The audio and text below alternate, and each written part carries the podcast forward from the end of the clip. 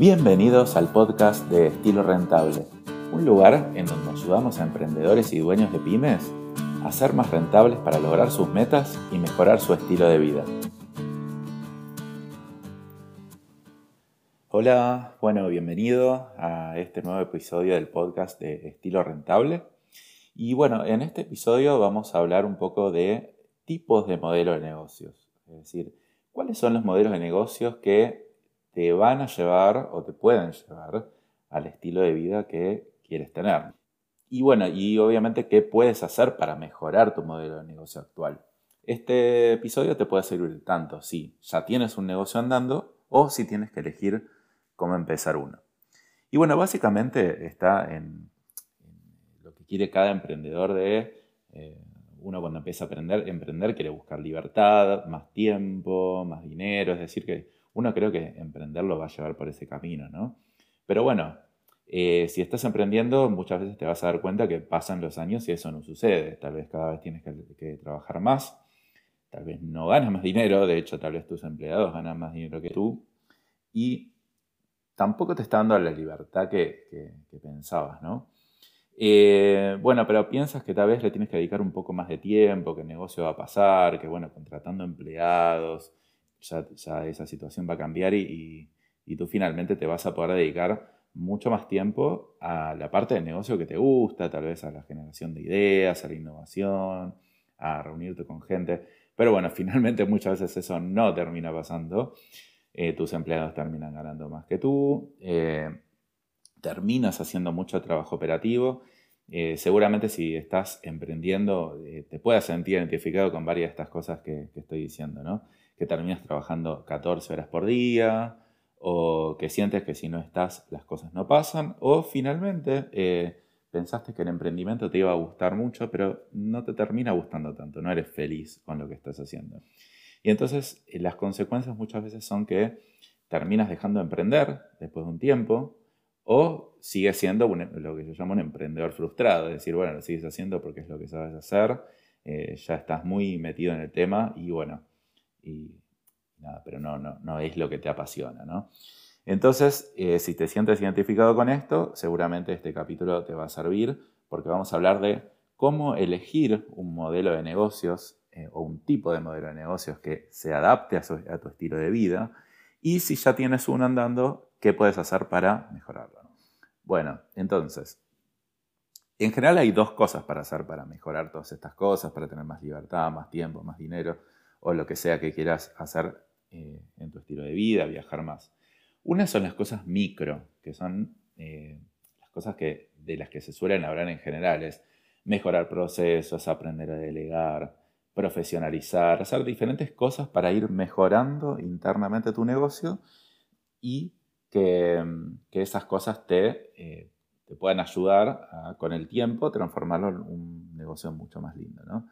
Y en general eh, se habla mucho de las cosas micro, pero no eh, de las cosas macro, que son las cosas que en general no se miran, que es cuál es el tipo de modelo de negocio en el que estás. Porque muchas veces, más allá de que mejores un montón tus procesos internos, delegues y profesionalices tu empresa, si estás en el modelo de negocios incorrecto, es muy probable que hagas demasiado esfuerzo incluso para eh, lograr cosas muy pequeñas.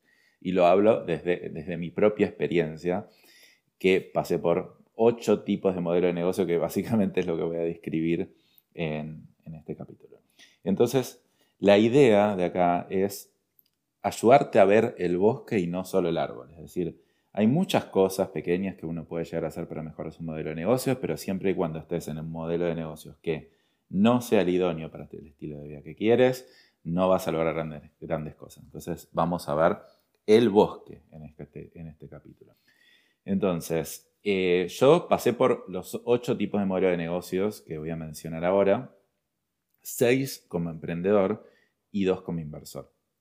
Y a partir de ahí parametricé mi experiencia y mis aprendizajes y, bueno, te voy a contar un poco de qué es lo que veo yo eh, en cada uno de ellos. Bueno, pasando a lo concreto, yo distingo seis grandes tipos de modelo de negocio, obviamente esto es una simplificación, y dentro de esos seis tipos, eh, entre negocios de producto, de venta de productos, y negocios de servicios. Entonces, voy a empezar por los tipos de negocio de venta de productos. Modelo de negocio número uno.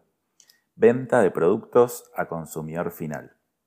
En general, acá es donde cae la mayoría de la gente. Todos queremos tener un bar de cervecería artesanal, todos queremos tener una marca de ropa, todos queremos tener un e-commerce.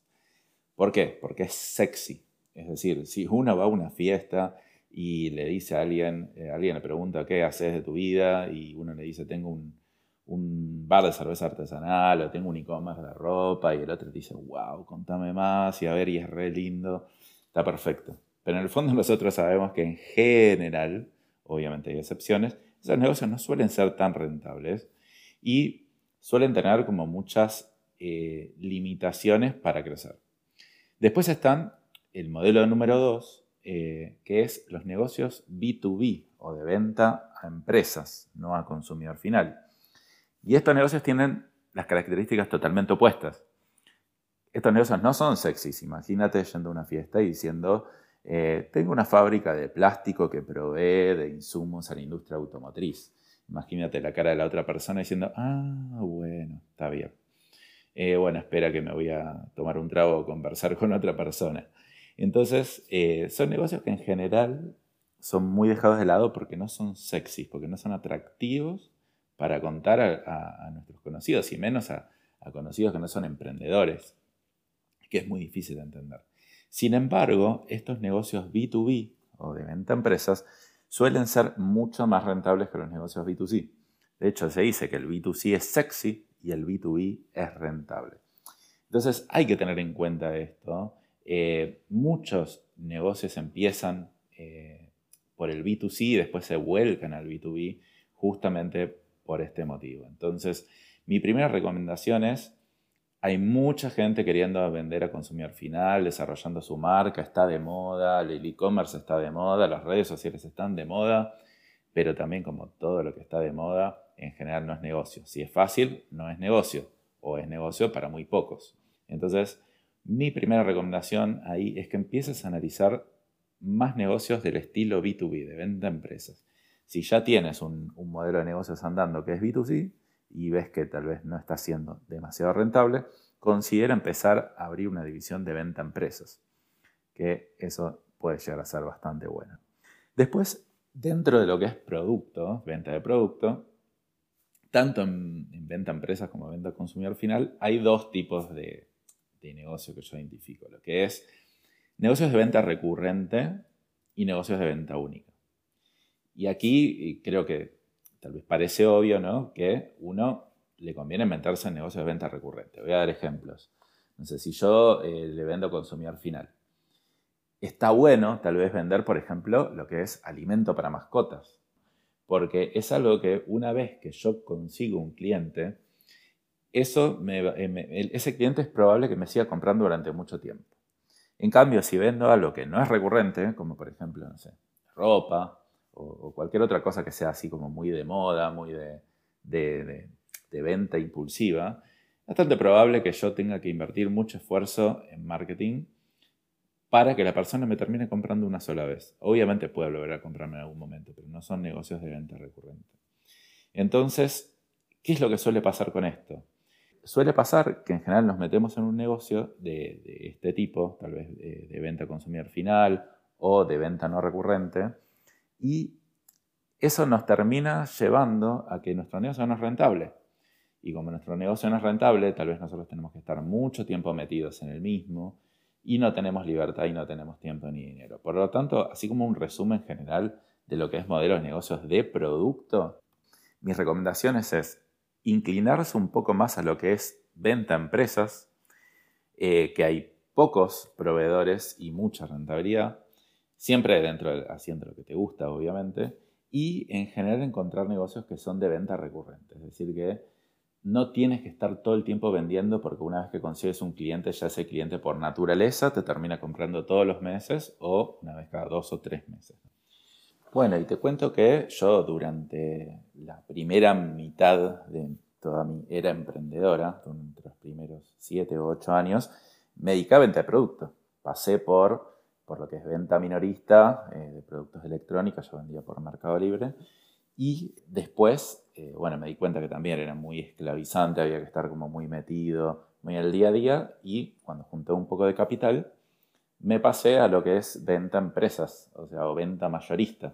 Entonces yo vendía mayorista, pues me dediqué a importar y bueno, ahí se, volvió un negocio que, era mucho más lindo dentro de todo, me, me permitía tener más tiempo para mí, me permitió empezar a hacer más deporte. Sin embargo, después de un tiempo, yo lo que me terminé dando cuenta es que hay ciertas cosas que no me terminaron gustando de, la venta de productos y por lo tanto ahora les voy a comentar un poco cuáles son las contras, las pros y las contras de la venta de productos. Eh, los pros eh, son que es algo más fácil de empezar. Es decir, yo no tengo que tener un gran conocimiento, no ser súper profesional en lo que es eh, modelo de negocios, haber estudiado. Yo simplemente necesito encontrar un producto que la gente quiera, ponerlo, eh, exponerlo y bueno, la gente lo va a terminar comprando. Entonces, en ese sentido, muchos comerciantes que tal vez no son profesionales les termina yendo muy bien en lo que es venta de productos. Entonces es mucho más fácil desde ese sentido. Pero para mí tiene muchas contras y yo acá voy a hacer una recomendación personal, obviamente que es una opinión, que es, para mí es mejor inclinarse para negocios de servicio en general, especialmente si quieres un estilo de vida que te permita más viajar, eh, que te permita, no sé, en un futuro poder vivir en otro lugar, que a futuro también te permita tener más tiempo libre o, dedicarte más a lo que te gusta, porque la verdad que los servicios en general te obliga a profesionalizarte de una manera que te obliga a estar aprendiendo todo el tiempo. Entonces, dos cosas negativas de los modelos de negocio de productos. Una, suelen tener una dependencia física mucho mayor, es decir, el dueño en general tiene que estar mucho más presente en el lugar. Si yo, por ejemplo, no sé, yo vivo en Argentina y en un futuro me quiero mover a otro país, es mucho más difícil trasladar un negocio de producto que un negocio de servicio. Entonces requiere como una como una atadura más física al lugar en donde, en donde estás. Incluso si uno se quiere mudar a 50 kilómetros de distancia donde está, suele tener esa atadura o esa dificultad para uno ser más libre de movilizarse por donde quieren. Y el segundo punto es que uno depende también mucho más de las economías regionales. Al ser más difícil de moverse, por ejemplo, pasa mucho en Latinoamérica, y especialmente en Argentina, donde estoy yo actualmente, que bueno, de repente hay muchas restricciones a la importación o cambian las reglas del juego todo el tiempo, entonces de repente yo estoy importando un producto y bueno, de repente tal vez no se puede importar más o bueno, entonces yo de repente quiero decir, ok, quiero vender en otro país o me quiero mudar a otro país o quiero atacar otro mercado y es mucho más difícil porque uno se enfrenta a diferentes barreras, como mucho más difícil de romper que en las empresas de servicio. Bueno, eso es más o menos un panorama general de lo que es empresas de producto. Ahora vamos a las empresas de servicio. Y hay, para mí, cuatro tipos. Acá, eh, el primer tipo de, modelo de negocio de empresa de servicio es para mí las consultorías o cursos, o lo que yo llamo do it yourself. Es decir, yo hago algo, enseño o, o doy cursos, o mediante cursos de consultoría, para que el otro haga algo por sí mismo. No es que yo se lo hago por el otro. Entonces, este modelo de negocio la verdad que me gusta bastante. ¿eh? Si bien hay mucha gente haciendo cursos y consultoría, y acá mi recomendación es ir a nichos, es elegir lugares no tan amplios, por ejemplo, no cursos de marketing digital en general o para todo el mundo, sino como que ir a, nichos. Es un lindo modelo de negocios en general, especialmente si te gusta enseñar y aprender. O sea, a mí especialmente me encantan este tipo de modelo de negocio porque me encanta enseñar y aprender y te obliga a estar al tanto, te obliga a estar como todo el tiempo en, lo último. Y aparte, es un tipo de modelo de negocios que el otro es responsable del resultado que consigue. Tú eres un facilitador, pero el otro es responsable. Esta parte es de las más importantes que conocí en los negocios y lo descubrí hace muy poco. Cuando tú te metes en un modelo de negocios que el otro tiene que hacer las cosas y tú simplemente eres un facilitador, es mucho más fácil de dejar al cliente satisfecho porque él sabe que es responsable de sus resultados. Entonces, en general ese es un modelo de negocios que me gusta bastante, que permite bastante libertad. Si uno vende cursos y quiere viajar por el mundo o vende consultoría y logra hacer su servicio a distancia, la verdad que, que en general deja mucha, mucha flexibilidad y mucha libertad Eh, pero también hay que tener en cuenta que en general son es, un modelo de negocio bastante competitivo, entonces hay que saber elegir el nicho y diferenciarse bien. Después, el siguiente modelo de negocios es servicios, ¿no? Que dar servicios yo directamente, que sería do it for you. Al contrario del anterior, es yo hago esto por vos. Yo, por ejemplo, doy servicios de marketing digital o hago desarrollo de sistemas o, o lo que sea que yo esté haciendo por vos, o reparación de cosas o servicio técnico, lo que sea. Entonces, en general, este tipo de negocios son para mí muy recomendables para comenzar. Es decir, requieren básicamente nulo capital. Yo puedo empezar simplemente con mi tiempo y, voy a aprender muchísimo del mercado. Voy a aprender lo que, lo que el cliente quiere y bueno, después voy a poder evolucionar ese negocio. Sin embargo, este modelo de negocios puede a la larga no, no ser tan bueno porque al hacer las cosas por el otro, uno se termina siendo responsable de los resultados. Entonces, el cliente pone a uno en la posición de, eh, vos sos responsable de que yo no vendí. Por ejemplo, yo tengo una agencia de marketing digital entre uno de mis negocios. Entonces, nosotros le hacemos las campañas de marketing, eh, de publicidad, los ayudamos, los asesoramos en ventas. Ahora, la, venta del cliente depende en una parte de nosotros, pero depende mucho del cliente, depende mucho de que de si tiene un buen producto, si, si está gestionando bien las ventas. Sin embargo, es muy fácil que el cliente te haga responsable a ti de que no está vendiendo. Entonces, es una responsabilidad muy grande, eh, es más difícil lograr una buena satisfacción del cliente. Entonces, aquí mi recomendación es que está buenísimo que empieces por una empresa de servicios, porque es fácil de arrancar, requiere baja inversión inicial, pero después es más recomendable transformarla en un modelo de negocios también de servicios, pero un poco más estandarizado. Como por ejemplo, si yo estoy haciendo primero servicios de marketing digital, después puedo hacer cursos de marketing digital, donde lo transformo en un modelo de do it for you a un modelo de do it yourself, hazlo tú mismo, con el mismo conocimiento de las cosas que aprendí.